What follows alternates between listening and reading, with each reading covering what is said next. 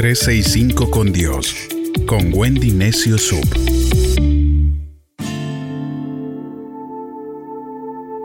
Febrero es un mes de amor y de amistad.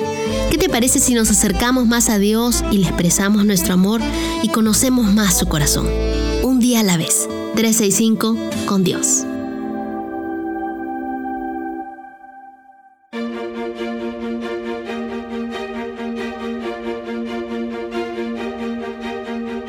...3 de febrero... ...amados por Dios hasta el fin... La esencia de Dios es amarte y demostrártelo cada día. Romanos 5:5 dice, De esto estamos seguros, Dios cumplirá su promesa, porque Él nos ha llenado el corazón con su amor por medio del Espíritu Santo que nos ha dado. La única forma para que podamos experimentar cuánto nos ama Dios es teniendo amistad con Él. Nada de lo que hagamos hará que Dios deje de amarnos o que nos ame menos. Eres alguien a quien Dios ama. Me gustaría sacar mis brazos por, por aquí por el micrófono y que puedas tú escuchar la voz de Dios diciéndote, te amo. En Juan 3:16 dice, Dios amó tanto a la gente de este mundo que me entregó a mí, que soy su Hijo único, para que todo el que cree en mí no muera, sino tenga vida eterna. El milagro más grande que se hizo en este mundo fue por amor a ti, pues de tal manera te amó Dios que dio a su Hijo para que tú fueras salvo. Dios entregó un Hijo para ganar otro. Quizás hoy sientas que no eres tan amado por Dios, sino te sientas juzgado, pero el amor de Dios no condena, el amor de Dios perdona. El amor de Dios nunca deja de ser. El amor de Dios te atrae a su propósito con lazos invisibles de perseverancia.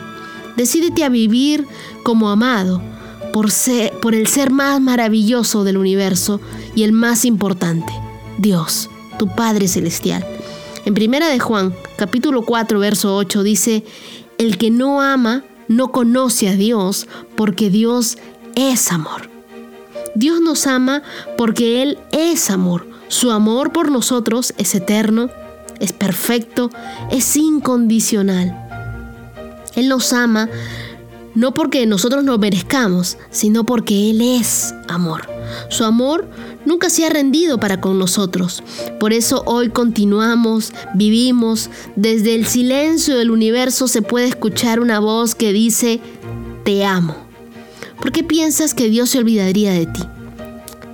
Ellos no conocen cuánto te ama Dios, pero muy pronto todos sabrán del gran amor que Dios tiene por ti.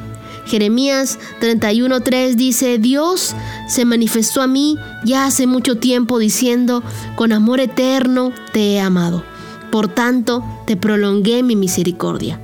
La palabra misericordia es compasión, hacia los sufrimientos y los errores de otros, porque se traslucen en actos de amor.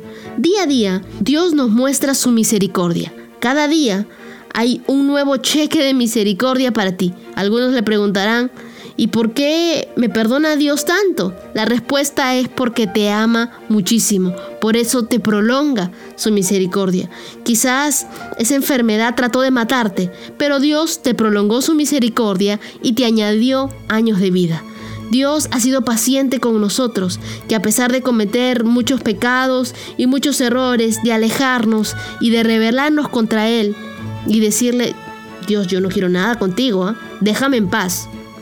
Dios nos ha perseguido, ha prometido que siempre nos iba a extender su misericordia y amor y no ha dejado que nosotros nos alejemos de Él. Dios está interesado en bendecirnos porque Él es un Padre bueno y es un Padre amoroso. El amor humano es condicional, pero el amor de Dios es incondicional, es inmutable. ¿Qué quiere decir eso? Que no cambia.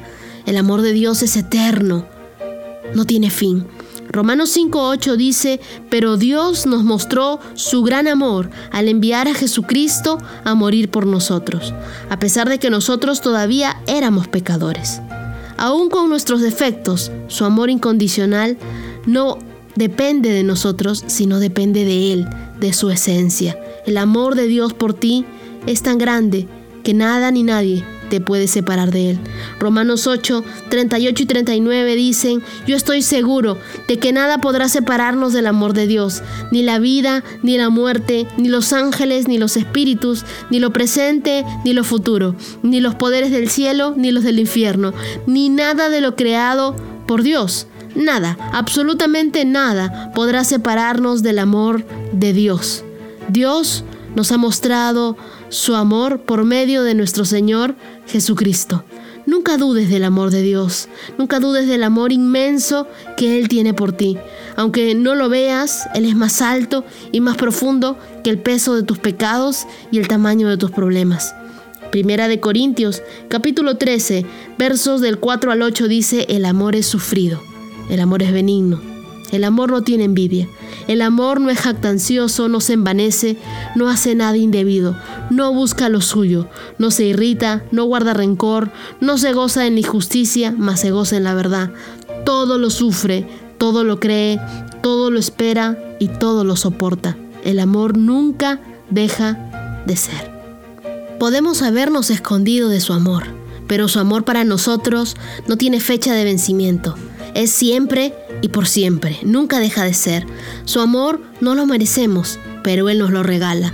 Dios no está molesto contigo, te ama desde el principio hasta la eternidad.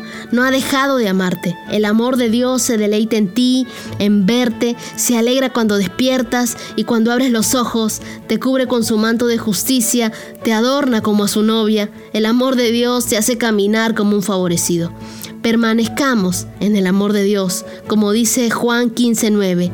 Así como el Padre me ama a mí, yo también los amo a ustedes y nunca dejen de amarme. Wow, nunca dejemos de amar a Dios. Nunca nos alejemos de Él. Su amor es más grande que todo. Abracémonos de ese amor y sintámoslo el día de hoy. El amor de Dios está con nosotros y su amor es eterno, no tiene fin.